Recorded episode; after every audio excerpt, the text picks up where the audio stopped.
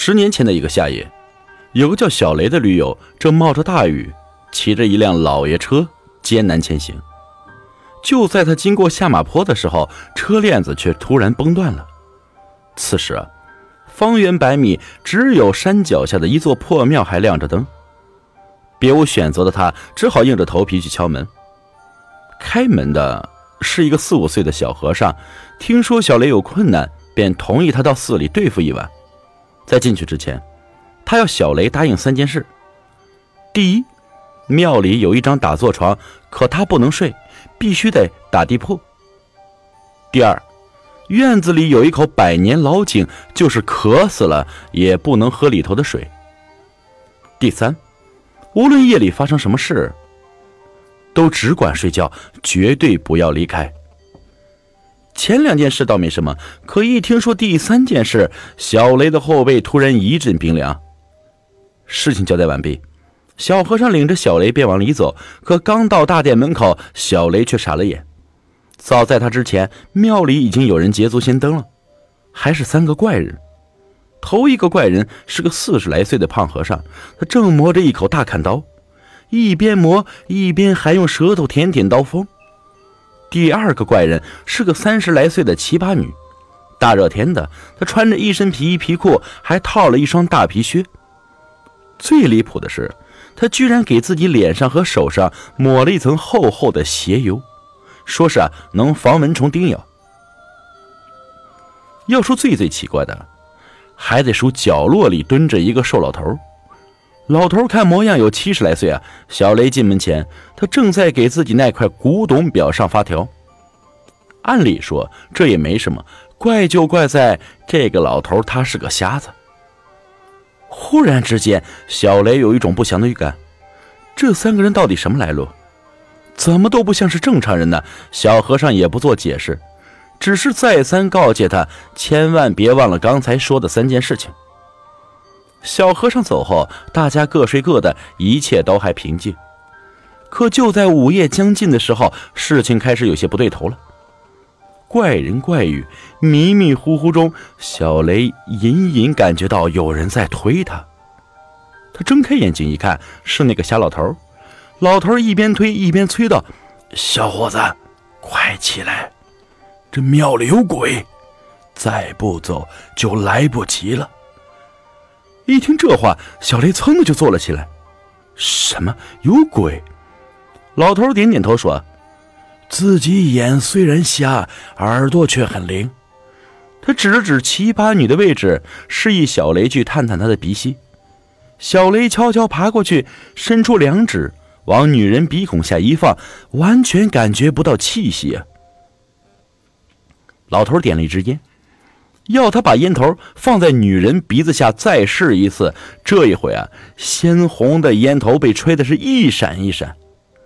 老头告诉他说：“鬼的气息啊，非常弱，而且十分稳定，几乎啊只是呼吸，不吸气。越是猛鬼越不容易察觉。”他还说：“听声音，这庙里还有两只更厉害的鬼，所以还是走为上策。”小雷听了十分害怕，可是大半夜的，外面又下着雨，跟着一个瞎子能走到哪儿？想来想去，他决定还是听小和尚的，哪儿也不去。老头走后啊，小雷关上门，接着他的睡。可睡着睡着，忽然感觉有人在解他的衣服，他猛地抓住那只正在耍流氓的手，睁开眼一看，我的妈呀，女鬼！解他衣服的就是那个奇葩女。女人见小雷醒了，开始发起嗲来：“小帅哥，这庙里有鬼，人家好怕呀！你陪我上床睡一晚好不好？”听到这话，小雷一下愣住了。他抓着女人的手的时候，分明感觉到她的脉搏。可是鬼怎么会有脉搏呢？女人见小雷一点都没表示，只好把实话说了。原来啊。他是个茅山术的爱好者，刚刚学了一点皮毛，听说破庙里常闹鬼，便到这里来试试。据古书上说，这庙里盘踞着一只好色鬼，只要闻到女人的气味，会色心大发。为了安全，他特意换上了一身密不透风的皮装，还抹上了鞋油，把毛孔堵住，以防体味散发。为了不让好色鬼通过呼吸找到自己，他在自己睡觉的时候还用闭气功封住了气道，把自己啊变成了一个假死之人。可惜他功夫练得不到家，嗓子眼总会有漏气啊，所以需要再找个保险。好色鬼最怕男人，尤其是小雷这种阳气旺盛的小伙子。所以，如果能让小雷睡在自己边上，就能做到万无一失了。女人苦苦央求要小雷陪她睡到天亮，无奈之下，他只好先答应。然后等女人睡着了，又匆匆溜下了床。经过这两次折腾，小雷睡意全无，他决定绕着庙里跑圈，心想着跑累了就能睡着。可是连跑了六圈。除了口干舌燥，一点都不困呢。离他不远处就是小和尚说的百年老井。小雷把手伸进了井口，心想就这么捞着喝几口，小和尚肯定不会察觉。可就在他伸手进去的一刹那，另一只手却从井里伸了出来。小雷不认识这只手，可他认得这只手上的古董表啊，没错，是老头的。而老头已经被井水泡得发白了，怎怎么会这样？真有鬼！糟了，小雷以风一般的速度跑进大殿，可是眼前的景象让他目瞪口呆。女人身上的皮已经被撕得稀烂，裤子也被扯到了膝盖，大腿、脖子、胸口到处都是鲜红的抓痕。最奇怪的是，那个和尚模样的中年男人不见了。男人不见了，刀也不见了，莫非从头到尾这里根本就没有鬼？老头和女人的死都是他一手造成的，可是大家萍水相逢，为什么要下如此狠手呢？唯一的解释是，这是个变态杀人狂。想着杀谁就杀谁，就在小雷坐着分析的时候，门外忽然有人嚷嚷起来。透过门缝往外看，就见那个男人正拖着自己的大砍刀，一边贴着寺庙的墙走，一边喊：“我要杀人，我要杀人。”尽管小和尚再三叮嘱，绝对不要离开寺庙，可事到如今，再不走，连小命都没了。硬闯是不行，只能翻墙。可这寺庙里的围墙有他两个人那么高啊，怎么出去？就在这时，他想起刚才跑步的时候，在杂物房门口看见一把梯子。对，就用它，车也不要了，逃命要紧。小雷找到梯子，绕到男人看不见的地方，一口气就翻了出去。可是，下了一夜的雨，寺庙已经被积水团团包围，试了几次他都没走出水潭。没办法，先找个避雨的地方，坚持到天亮再说吧。小雷绕着寺庙的外墙一路寻找，终于发现。在后门那儿有一棵老槐树，于是他加快了步伐冲过去。可还没到树下，远远的就瞧见树枝上挂着一个人。虽然看那人的模样，可是那把明晃晃的大砍刀已经清楚了表明了他的身份，就是那个杀人魔。这个凶神恶煞的男人像烤鹌鹑一样，被一根尖锐的树枝从下颚穿颅而过，他的手中还死死攥着那把明亮的大砍刀。